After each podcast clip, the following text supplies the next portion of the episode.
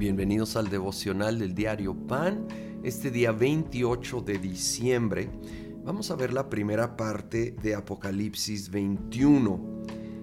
Empiezo desde el versículo 1. Después vi un cielo nuevo y una tierra nueva, porque el primer cielo y la primera tierra habían dejado de existir, lo mismo que el mar Vi además la ciudad santa, la nueva Jerusalén que bajaba del cielo, procedente de Dios, preparada como una novia hermosamente vestida para su prometido.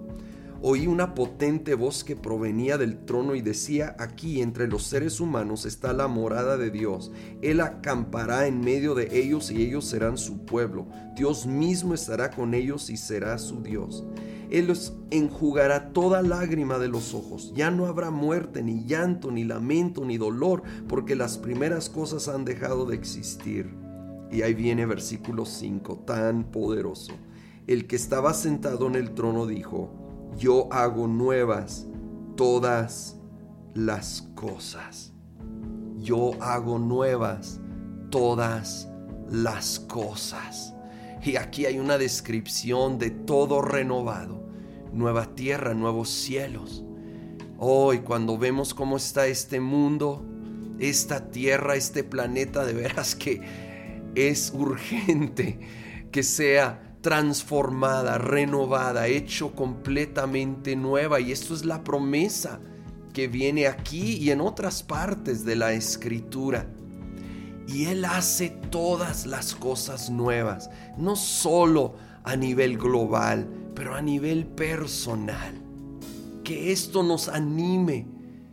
No sé en qué situación te encuentras ahora que nos acercamos al final de este año, pero el Señor es el que hace todo nuevo cuando es rendido completamente a Él y le permitimos a Él hacer la obra nueva. ¿Sí? Ese es el detalle. Hay que rendírselo a Él completamente y permitir que Él sea no solo el creador, pero el renovador, reformador de nuestras vidas, de nuestras familias, de nuestro futuro, de todo lo que tenemos, todo lo que somos, rendido a sus pies. Dice el versículo 6, también me dijo, ya todo está hecho, yo soy el alfa y la omega, el principio y el fin. Al que tenga sed le daré a beber gratuitamente de la fuente del agua de la vida. El que salga vencedor heredará todo esto y yo seré su Dios y él será mi hijo. ¡Wow! Y, salir vencedor no se refiere a cierto logro, se refiere a ser fiel, a mantenernos en fidelidad. así empezó Apocalipsis en el capítulo 2 y 3, 3 escribiendo a las iglesias. Simplemente sé fiel hasta el final. Eso es ser vencedor. Mantener nuestra fe hasta el final y entonces seremos herederos de todo esto que está describiendo. Es espectacular. Seremos herederos. Sí, obviamente coherederos con Cristo Jesús de todo lo nuevo, glorioso, inimaginable que el Señor va a crear y recrear.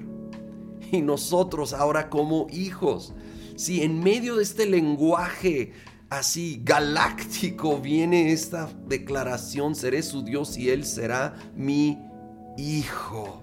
Seremos hijos, hijos adoptados, amados, aceptados en el amado en Jesucristo y como una familia reunidos allí, gozándonos plenamente en la presencia de nuestro Dios, reunidos con seres queridos que partieron antes que nosotros, una gran familia, hijos e hijas de un solo Padre, nuestro Dios. Así que gracias Señor. Gloria y honra a tu nombre para siempre. Gracias que tú haces todo nuevo, que lo veremos a nivel global. Señor, pero que lo podemos ver también a nivel personal, aún en esta vida. Señor, rendimos ante ti cada aspecto de nuestra vida. Ven a renovar, a transformar, a reformar en el nombre de Cristo Jesús. Amén.